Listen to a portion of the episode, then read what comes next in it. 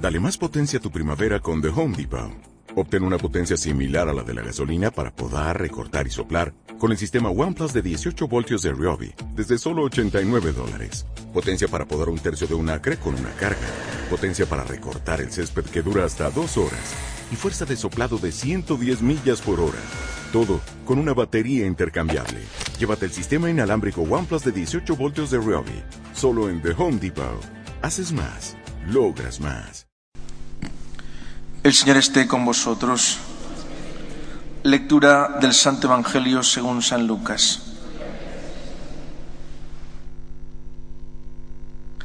En aquel tiempo los discípulos de Jesús contaron lo que les había pasado por el camino y cómo lo habían reconocido al partir el pan.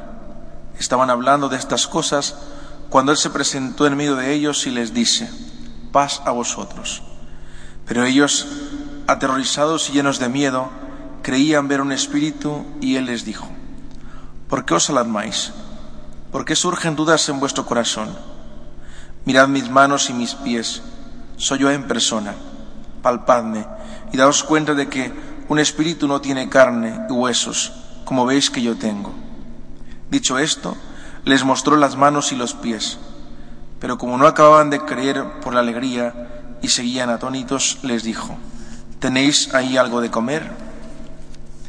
Ellos le ofrecieron un trozo de pez asado. Él lo tomó y comió delante de ellos, y les dijo, Esto es lo que os dije mientras estaba con vosotros, que era necesario que se cumpliera todo lo escrito en la ley de Moisés y en los profetas y salmos acerca de mí. Entonces les abrió el entendimiento para comprender las escrituras, y les dijo, Así está escrito, el Mesías padecerá, resucitará de entre los muertos al tercer día, y en su nombre se proclamará la conversión para el perdón de los pecados a todos los pueblos, comenzando por Jerusalén. Vosotros sois testigos de esto. Palabra del Señor.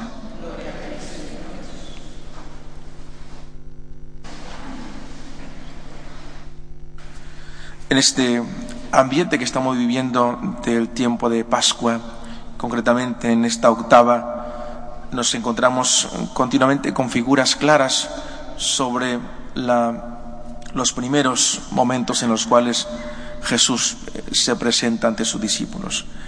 Y nos encontramos hoy en la imagen en la cual Él se presenta en medio de ellos y les muestra quién es verdaderamente Él. Dice el evangelista Lucas que los discípulos se sienten un poco angustiados, igual como escuchábamos ayer con los discípulos de Maús, al igual que lo escuchábamos con la Magdalena hace dos días, la angustia, el vacío de no poder ver al Mesías junto a ellos, pero también el miedo a ser perseguidos, lo encontramos en el día de hoy. Dice el evangelista que cuando ven a Jesús en medio de ellos consideran que es un fantasma. Creo que esta imagen que nos aparece de repente de Jesús eh, nos muestra también por una parte, la humanidad frágil de los discípulos. Son quienes han compartido con él el pan, son quienes lo han escuchado, quienes han hablado, y quienes supone que deberían a la primera saber quién era verdaderamente el Mesías. Sin embargo, hasta que no comparte el pan, es, como dice el evangelista, cuando sus ojos se les abren.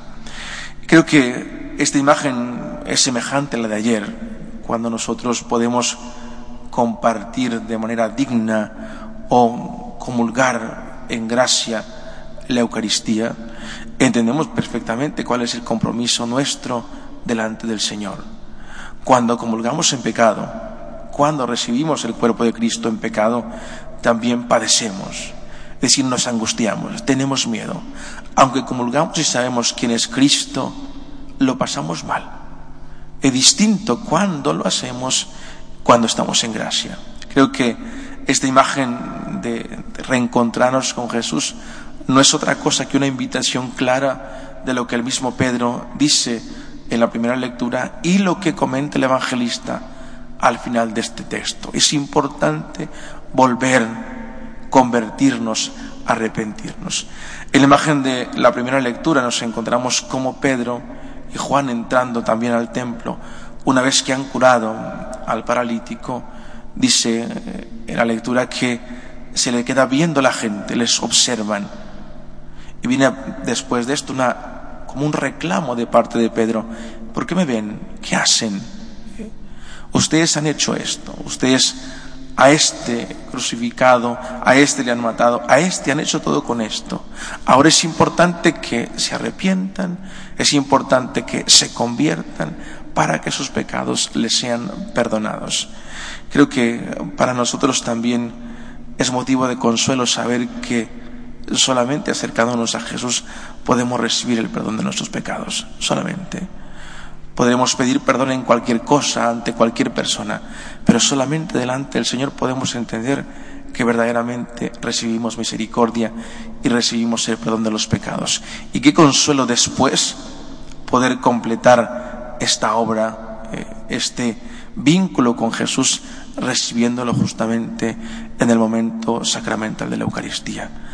Agradezcámosle a Dios de corazón por la oportunidad que nos da de poder comerlo, comulgarlo todos nuestros días, cuando querramos, porque jamás somos excluidos, solamente nuestro pecado puede apartarnos de poder recibir este maravilloso don. Nos ponemos de pie.